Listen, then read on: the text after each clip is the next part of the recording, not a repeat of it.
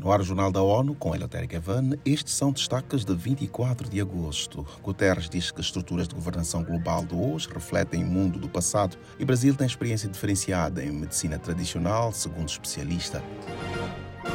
O secretário-geral da ONU, António Guterres, está na cidade sul-africana de Joanesburgo, onde participa na cúpula dos BRICS, formado por Brasil, Rússia, Índia, China e África do Sul. Nesta quinta-feira, ele destacou aos membros do Bloco Econômico a necessidade urgente de unidade de justiça para enfrentar desafios atuais, que vão desde a crise climática, as disparidades económicas e conflitos com implicações globais. We are moving towards a multipolar world and that is a positive thing. But multipolarity in itself. No seu discurso, Guterres descreveu mudança para um mundo multipolar, alertando que a multipolaridade por si só não pode garantir um status quo pacífico e justo. O grupo representa mais de um quarto do PIB global e 42% da população mundial, segundo as Nações Unidas. Para Guterres, as estruturas de governança global que foram estabelecidas após a Segunda Guerra Mundial excluem muitos países africanos.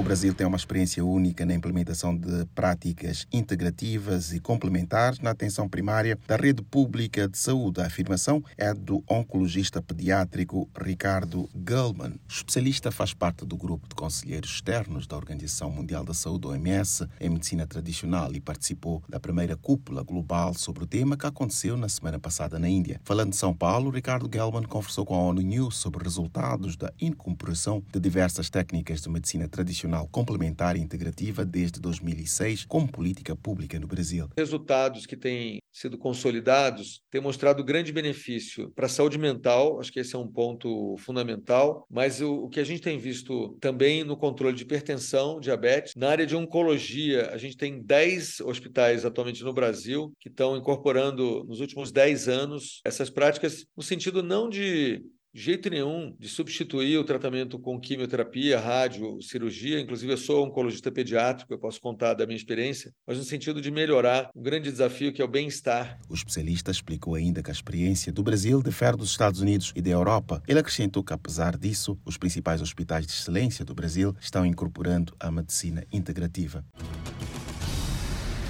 A estratégia das Nações Unidas com autoridades de São Tomé e Príncipe até 2027 prevê abordar facetas da violência de género. Falando ao ONU News de São Tomé, o representante das Nações Unidas no país, Eric Overvest, disse que a gestão da violência de género tem relevância para o país pelo potencial de afetar as mais novas gerações. As Nações Unidas de São Tomé e Príncipe têm apoiado o governo a implementar uma estratégia holística de luta contra a violência doméstica e familiar, mulheres, crianças, com componentes de prevenção, de mudança social, comportamento. Componente também estabelecer um sistema eficiente de gestão multissectorial de casos. O apoio da ONU em Tomé e Príncipe contra violências faz parte do novo quadro de cooperação 2023-2027 entre o governo de Tomé e Príncipe e a ONU.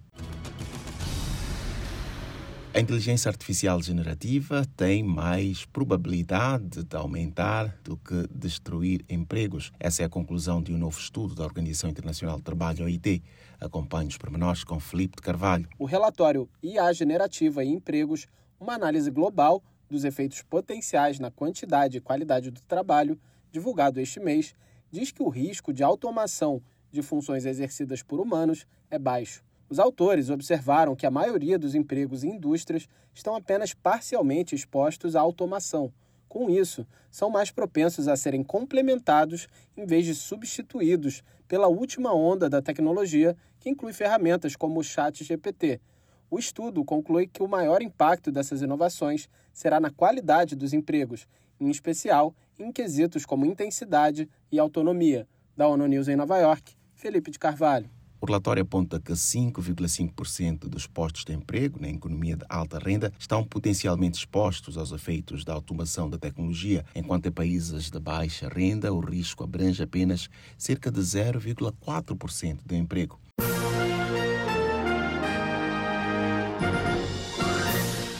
Este foi o jornal da ONU News. Mais detalhes no site da ONU News em português, news.un.org/pt e nas nossas redes sociais. Para nos seguir no Twitter, digite arroba ONU News.